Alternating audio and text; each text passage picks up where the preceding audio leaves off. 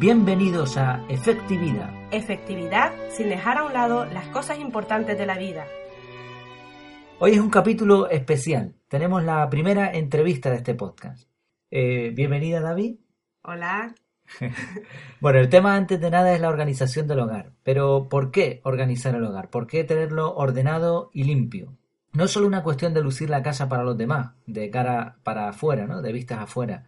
Vivimos en ella y no es lo mismo, evidentemente, vivir en un caos, eh, rodeado de suciedad, con las cosas desordenadas, que vivir en un sitio, pues eso, limpio, ordenado. Es una cuestión práctica también, encontramos las cosas, no se pierden, ahorramos dinero, tenemos calidad de vida. Y no vale conseguir rehuyendo la cuestión, como aquel que dijo no soporto ver la casa sucia. Ahora mismo me levanto y apago la luz. no, no es ese el método, desde luego. Hay que hacer algo. Tampoco sirve estar ordenando constantemente o pasar horas limpiando, ¿no? Eso no sería muy efectivo, que digamos. La cosa es más profunda, va mucho más allá. Hay quien dice que la casa es una extensión del alma. Tal y como somos nosotros, así se verá reflejado en la casa. Ordenar la casa es ordenarnos a nosotros mismos. La limpieza es el acto de enfrentarse a sí mismo. Esta última frase es de una autora muy conocida, Marie Kondo. Hay un libro muy famoso de esta chica, La magia del orden, tiene cuatro publicados en total y cuatro millones de copias vendidas. Una de las 100 personas más influyentes del mundo según la revista Time de 2015. Tiene un método al que le ha puesto nombre con Mari, que se ha hecho famosísimo. Probablemente hemos oído hablar de él. Incluso hay una canción española de un grupo madrileño llamado L. Can, que está bastante graciosa la canción. Bueno, no tenemos en esta entrevista a Mari Kondo, pero sí a una de las muchas personas que ha puesto en práctica las sugerencias de su libro. Se llama Davinia, Davi para los amigos, y a partir de ahora la vamos a llamar Davi Kondo. Anda, mira qué graciosito. bueno, ¿qué tal? ¿Cómo va? Bien, bien. ¿Bien? ¿Preparada? Más o menos. bueno, para empezar una pregunta. ¿Te consideras una persona ordenada? Pues ahora sí. Eso quiere decir que antes no. Mm, sí, antes no. Y no quiere decir que no me gustase el orden. Eh, todo lo contrario, siempre me, me, ha gustado mantener la casa ordenada pero como no es mi naturaleza el, tener una disciplina para tenerlo siempre todo ordenado y recogerlo en el momento, pues aunque ordene las cosas, con el tiempo se me va desordenando, por lo tanto, tengo que estar constantemente ordenando las cosas y es una, una lucha o, me pego media vida ordenando, ¿no? O me la pegaba. Muy bien. Eh, ¿Y hace cuánto leíste el libro de Maricondo? Pues hace unos ocho meses. Eh, ¿Te has leído algún libro más de esta misma autora? Pues mira, no, eh, sé que tiene un segundo libro, pero como no es el tipo de lectura que a mí me guste, pues con leerme el primero ya tuve suficiente. Eh, yo había escuchado que este libro tenía eh, beneficios, que era efectivo, así que sabía que me iba a venir bien leerlo, porque como dije antes no me gusta el, desorden, pero sí que me costaba conseguirlo. Y lo que me gusta de, este libro, del método de esta mujer, es que te enseña a tener la disciplina que a mí me faltaba Así que leí su primer libro y como me ha dado resultado, pues no he tenido la necesidad de leer el segundo. Muy bien, suena lógico, ¿no? Eres más de novela, ¿verdad? Sí. Bueno, y opiniones así de entrada de este libro. ¿Qué nos podrías decir? Pues por lo que ha pasado conmigo, lo veo que es efectivo, que funciona. Eh, sobre todo porque ella no te enseña solamente a ordenar, sino más bien a saber organizarlo. Desde cómo doblar la ropa, cómo colocar los bolsos, hasta incluso cómo poner las especias en la cocina. Y eso era algo que yo no sabía. Lo que yo buscaba era hacerlo de forma práctica para aprovechar eh, los espacios y que siempre se mantuviera ordenado, no tener que estar constantemente ordenando porque se me iba la vida en eso eh, y agobia muchísimo, ¿no? Por ejemplo, algo que a mí me pasaba, y sé que a mucha gente también le pasa esto, era con la ropa. Yo la ordenaba y al no doblarla de la forma más efectiva, cuando iba a coger una camiseta, por ejemplo, y, tenía prisa, al rebuscar entre varias, pues ya se desordena. Ahora tienes que dedicar otro día a volver a ordenar todo eso. Mm. Así que por eso lo que digo, que yo me pegaba media vida ordenando y desde hace ocho meses, que fue cuando me leía el libro, no he tenido que volver a reordenar mis armarios. Eh, bueno, pues si te parece, vamos a hacer un pequeño resumen del libro y así pues eh, ponemos un poco en contexto, ¿no? De, de, qué trata este libro tan famoso y bueno, si recuerdas algo en algún punto, eh, me falta alguna cosa, o bien al final, o si no, me cortas sin ningún problema. Muy bien, por cierto, lo de decir efectivo muchas veces, y así es el nombre del podcast. bueno, el libro vamos a dividirlo en seis partes, ¿no? Seis puntos que hay que seguir de este método. Lo primero, visualizar el espacio que se va a ordenar. O sea, el armario, ¿no? La ropa, eh, la cocina, el baño, la estancia que se vaya a ordenar, se visualiza, te imaginas cómo va a quedar una vez ordenado y eso digamos que te impulsa un poco a empezar. Segundo punto, sacar todo. Y cuando decimos sacar todo, es sacar, por ejemplo, la ropa del armario, hacer una montaña ahí encima de la cama o en el suelo. Y este punto ya es interesante porque te obliga un poco a seleccionar y te ayuda a ver todo lo que tienes. Y es a, lo mejor ya es frustrante, ¿no? El ver la cantidad de ropa que tienes y dice, bueno, pues aquí hay que hacer algo. Eh, de hecho, este punto es interesante porque es una diferencia notable con respecto a otros sistemas de organización que organizan sobre lo que ya está. Consiste más bien en eliminar cosas de lo que ya tienes, mientras que esto no, esto primero quítalo todo y después vamos a ver con qué te quedas, ¿no? El tercer punto, se va cogiendo cada objeto, se abraza con cariño y se pregunta uno a sí mismo, ¿esto me hace feliz? E, este es otro punto interesante. La cuestión no es si se usa o no y cuánto se usa o no, sino si nos hace felices. Si la respuesta es no, se aparta para tirar, donar, yo añadiría aquí en este punto vender también, ¿no? Porque, pues porque se puede sacar algún provecho. Cuarto punto, cuando ya se sabe lo que te queda, se ordena por categoría. Cada tipo de cosas tiene un lugar. No se pueden mezclar las cosas, ¿no? Este es un punto también, sí, sí, sí, adelante, adelante. Sí, por ejemplo, este no parece tan importante, pero es más de lo que pensamos. Por ejemplo, eh, si ponemos los zapatos en un armario, pero como no nos caben todos, ponemos otros zapatos eh, debajo de la cama, muy ordenaditos en sus cajitas, pero no es el sitio de los zapatos, en otro lugar de la casa, pues al final eh, tenemos zapatos por diferentes sitios de la casa, tenemos que, que rebuscar. Cuando vamos a comprar decimos, bueno, no tengo hueco para estos zapatos, pero ya le buscaré dónde ponerlo. Entonces al final caemos en la tentación de comprar en demasía y al final no tienes un armario en concreto, con lo cual pierdes tiempo en buscar dónde tienes estos zapatos o los otros, mientras que si está todo en un sitio, eh, pierdes mucho menos tiempo y también compras menos. Es así, de hecho lo, ideal sería, bueno, igual voy a exagerar un poco con lo que voy a decir, pero si cerrásemos los ojos, con los ojos cerrados tendríamos que encontrar las cosas, porque cada cosa tiene que estar en su lugar y tiene que haber un lugar para cada cosa, ¿no? Para cada tipo de cosa. Llevamos cuatro puntos. El quinto, al colocar los objetos, tienen que estar a mano y a la vista. Y aquí eh, tiene un método muy famoso con doblar la ropa y que se quede de pie, no apilar. Y esto también es otro punto interesante, porque muchas veces apilamos las cosas y claro, ¿qué sucede con las que están debajo? Pues que no se utilizan, pues no están a la vista, porque te da pereza eh, solamente el hecho de pensar que tienes que sacar todo lo de arriba e ir a lo, de abajo, ¿no? Eh, utiliza mucho las cajas de zapatos, por ejemplo. O sea, es un método sencillo, pero como vemos, muy, muy efectivo. Y el sexto punto sería, lo que ella aconseja es empezar por lo más fácil, la ropa, e ir aplicando el método a medida que le vamos cogiendo el truco al resto de estancias. Para la decoración, que la casa no sea un museo de antigüedades, ¿no? Por último, la última cuestión que se atendería serían los elementos de carácter sentimental, porque son los que más van a costar de, eliminar de casa. ¿Alguna cosita que se me haya escapado? Bueno, pues simplemente que mm, ella explica un poco la diferencia entre ordenar y limpiar. Por ejemplo, ordenar es una lucha que tenemos contra nosotros mismos. Si tenemos la casa desordenada, eh, no hay excusa, es porque no la hemos ordenado. Mientras que hay cosas en la limpieza como es el polvo o las ventanas que estén sucias, es, la naturaleza. O sea, sí podríamos tener excusa, no he tenido tiempo de limpiarse, he ensuciado por la naturaleza, mientras que el orden no.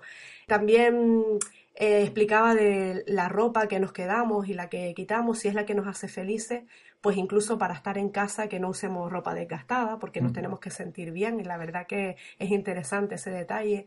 Eh, la ropa ahorra espacio doblándola en vez de colgándola, así que intentar colocar casi toda la ropa doblada, a no ser que sean ropa que tienda a arrugarse.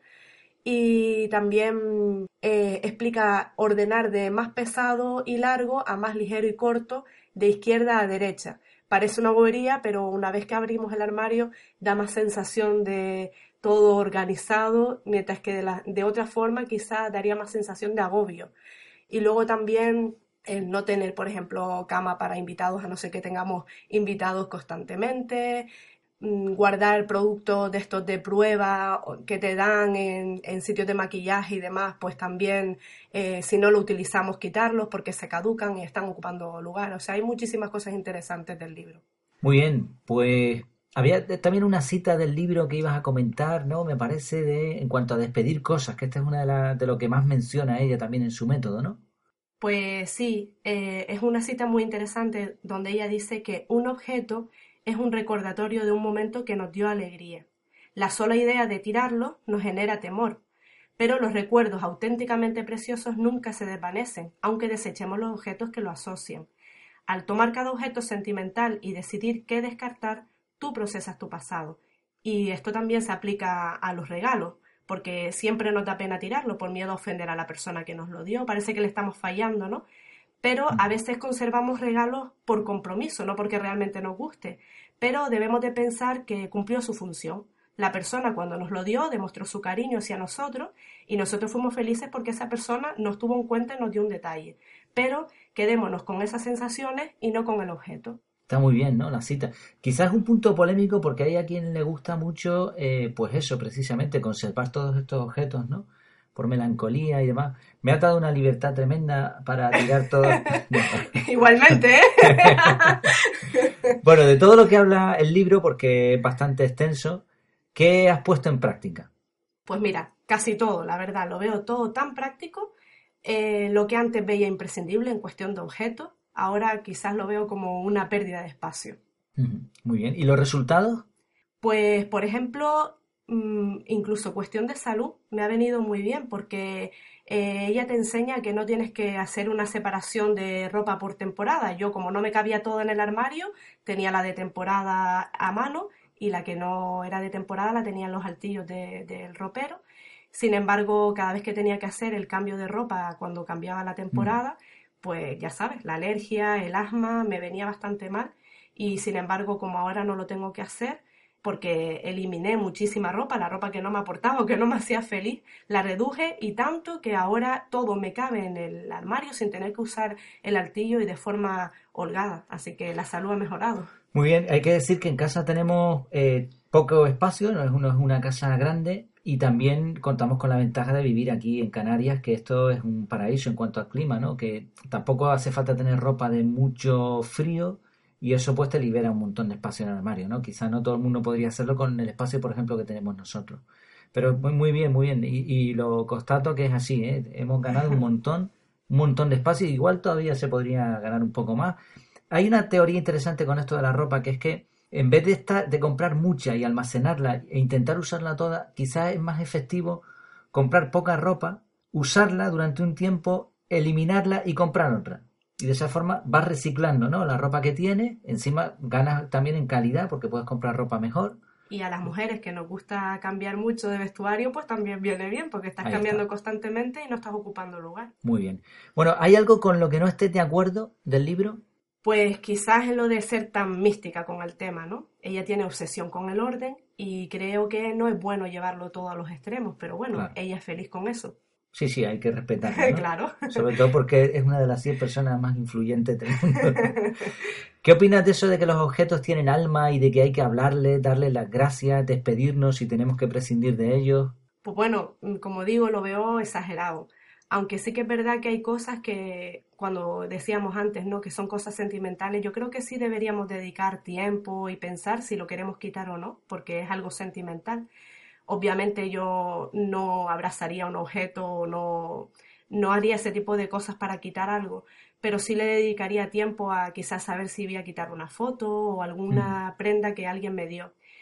Por ejemplo, también ella dio un consejo para el tema de cuando vas a quitar la foto, Dice que las saques todas, que las mires una a una, que solo conserves la que te inspira alegría, porque así, por ejemplo, de un viaje, de unas vacaciones, conservaríamos un 5% de un viaje, pero ese será tan representativo que evocará las sensaciones de aquel momento. Mientras que cuando tenemos muchas de un viaje, incluso aburre a nosotros y al que se la estamos enseñando. Sí, sí, esta gente que te pone ahí los vídeos interminables, que ellos lo habrán disfrutado, pero tú, bueno, pues ahí aguantando, ¿no? Cuentan que, esta mujer, Maricondo, cuando llega a una casa que hay que ordenar, se arrodilla y en silencio se presenta a la casa, reza y le hace una reverencia. Claro, así parece otra cosa, y esta es una de las claves del éxito que ha tenido esta mujer, ¿no? Eh, lo lleva un poco al extremo, ¿no? La filosofía. Pues sí, la verdad que sí.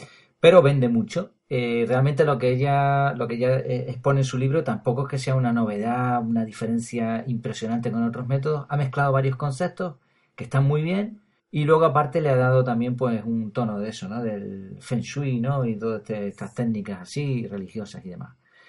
Bueno, y, otra pregunta, la pregunta contraria. ¿Cuál dirías que es el mejor consejo de, de este libro, del método? ¿Con qué te queda?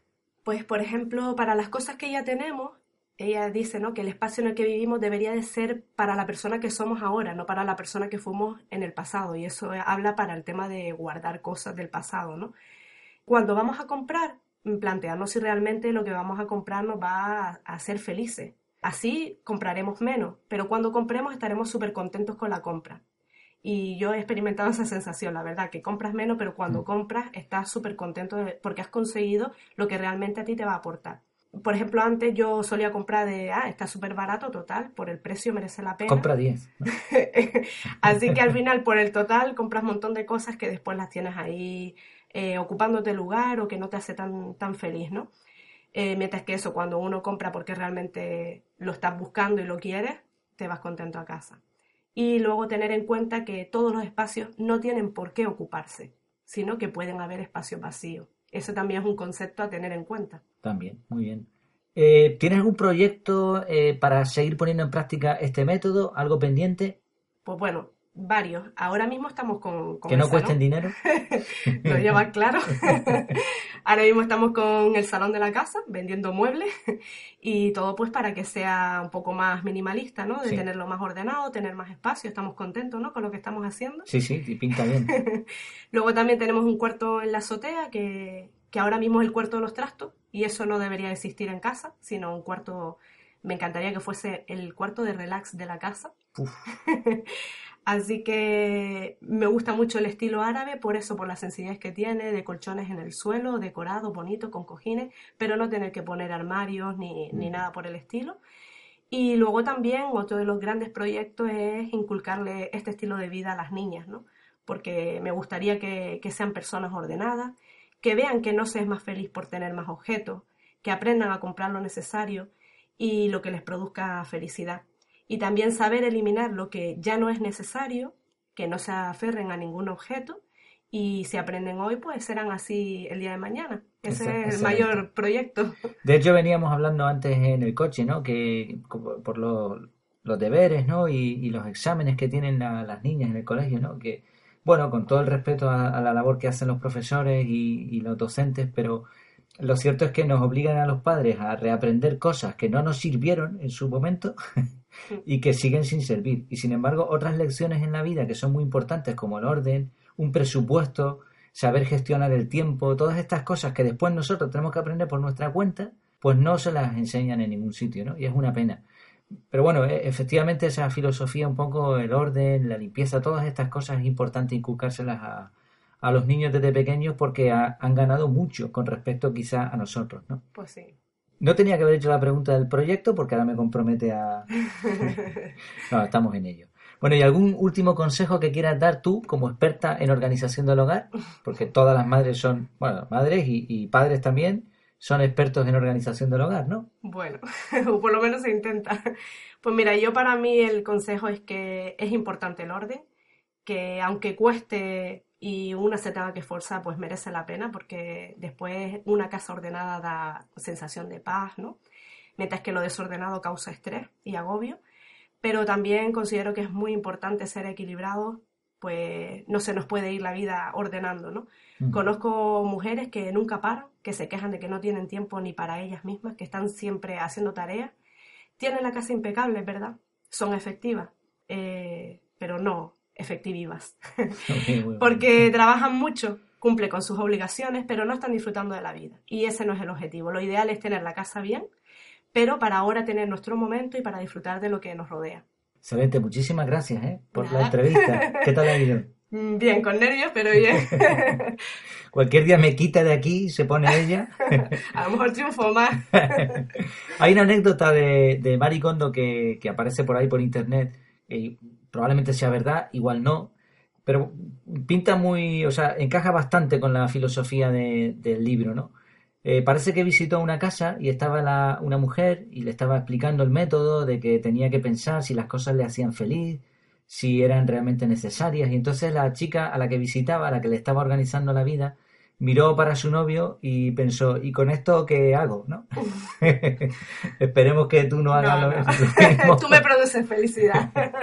bueno, pues esto ha sido todo por hoy. Recuerda poner un like, un me gusta un comentario en iVoox o estrellitas en iTunes. La próxima semana vamos a hablar del uso educado del WhatsApp. Tengo muchísimas ganas de hablar de este tema. Mientras tanto puedes seguir más artículos e ideas interesantes en el perfil de Twitter, arroba efectividad. Hasta entonces, que lo pasen bien. Chao.